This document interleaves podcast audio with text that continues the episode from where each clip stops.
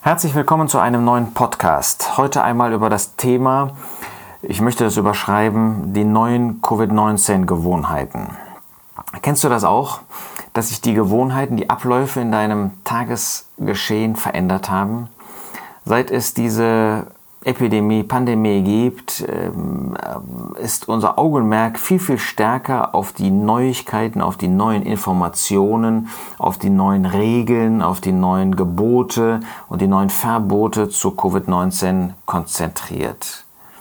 Und dadurch haben sich Abläufe neu eingestellt, die wir früher so nicht kannten.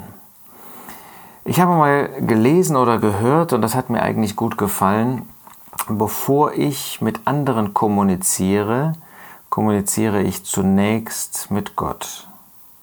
Das heißt, ich höre, was er mir zu sagen hat für diesen Tag. Ich spreche mich mit ihm aus, wir nennen das Gebet oder Gottes Wort nennt das Gebet. Und das ist der gute Einstieg in den Tag.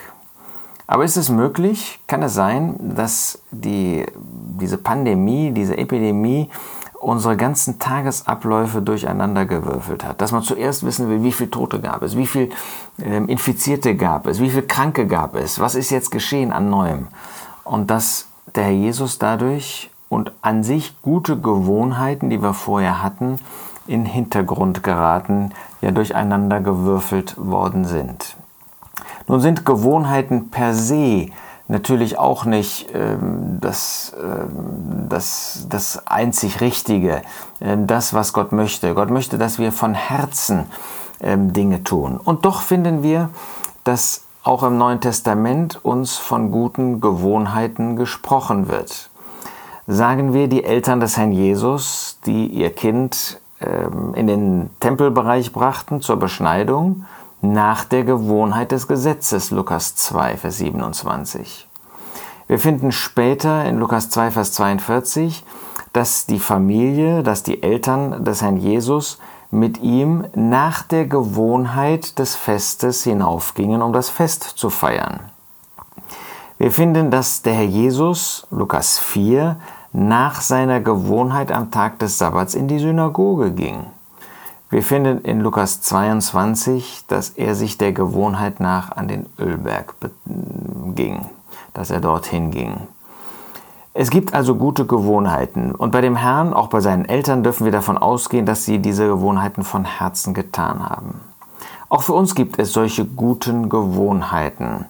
Ist es nicht eine gute Gewohnheit, den Tag mit dem Herrn Jesus zu beginnen? Den Tag damit zu beginnen, dass wir in seinem Wort lesen, auch der Herr Jesus ähm, hat die Gewohnheit gehabt, den Tag mit Gott, mit seinem Vater zu beginnen. Wir lesen in äh, Jesaja 50, dass der Herr Jesus prophetisch sagt, er, Gott, weckt jeden Morgen, er weckt mir das Ohr, damit ich höre, wie solche, die belehrt werden. Der Herr, Yahweh, hat mir das Ohr geöffnet und ich bin nicht widerspenstig gewesen, bin nicht zurückgewichen. Das macht deutlich, dass er sich morgens hat das Ohr öffnen lassen, um Gottes Wort zu hören und um es dann in seinem Tagesablauf zu verwirklichen. Er begann mit dem Hören und wir finden zum Beispiel im Markus Evangelium, dass er früh morgens ganz alleine war, um im Gebet zu seinem Gott, zu seinem Vater zu sprechen. Wir können davon ausgehen, dass das abends genauso bei ihm der Fall war. Wir sehen, dass er sich zurückzog, ähm, einmal als er die Jünger dann auf den See schickte, Matthäus 14 und in Markus 6, und dass er auf den Berg ging, um zu beten. Das hat der Jesus getan. Er hat den Tag begonnen mit seinem Herrn, er hat den Tag beendet mit seinem Herrn. Natürlich hat er den Tag auch durchlebt mit seinem Herrn. Kennst du auch solche guten Gewohnheiten? Oder äh, lassen wir durch das, was ähm, geschieht in der jetzigen Zeit, diese guten Gewohnheiten durcheinander würfeln. Dadurch merken wir, dass es gute Gewohnheiten sind, dass wir eigentlich dann spüren, da fehlt uns etwas oder da sind die Abläufe sind jetzt nicht mehr so, wie sie eigentlich für unser Glaubensleben günstig sind. Bibellesen und Gebet, das gehört ja zusammen, das ist untrennbar miteinander verbunden. Lasst uns das auch tun. Lasst uns wirklich ähm, den Tag beginnen mit dem Herrn. Lasst uns nicht den Tag beginnen mit irgendwelchen Informationen, die wir aus dieser Welt suchen. Die können unser Herz nicht ruhig machen. da sind jetzt mehr Todesfälle, ja und jetzt, da sind jetzt weniger Todesfälle und jetzt, was gibt dir das für dein Herz?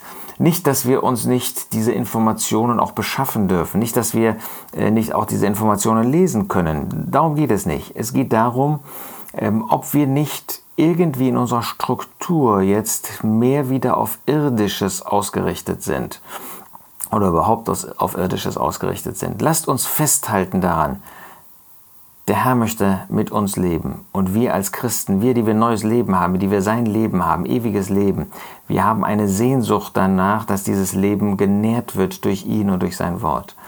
Und deshalb lasst uns mit ihm beginnen. Lasst uns mit ihm weitermachen. Lasst uns alles ähm, auch durch ihn prüfen. Denn wenn wir mit ihm gestartet sind in diesen Tag, wenn wir ihn an die erste Stelle ähm, stellen wirklich, dann werden wir auch die Informationen, die wir bekommen, in seinem Licht beurteilen. Dann können sie uns nicht leichtfertig machen, dann können sie uns aber auch nicht unruhig machen, weil wir mit ihm leben. Das wünsche ich dir, nicht nur für den heutigen Tag, wo du das vielleicht hörst, sondern dass das für uns wirklich eine grundsätzliche Lebensausrichtung ist. Dass wir unserem Tag eine Struktur geben, die um das herum gebaut wird, was wir mit dem Herrn Jesus tun, was wir auf den Knien tun, ob buchstäblich oder geistlicherweise, was wir mit unserem Herrn auch erleben wollen. Dann kannst du auch schwierige Erlebnisse, die am Tag auf dich zukommen, mit deinem Herrn bewältigen. Dazu wünsche ich dir Gottes Gnade.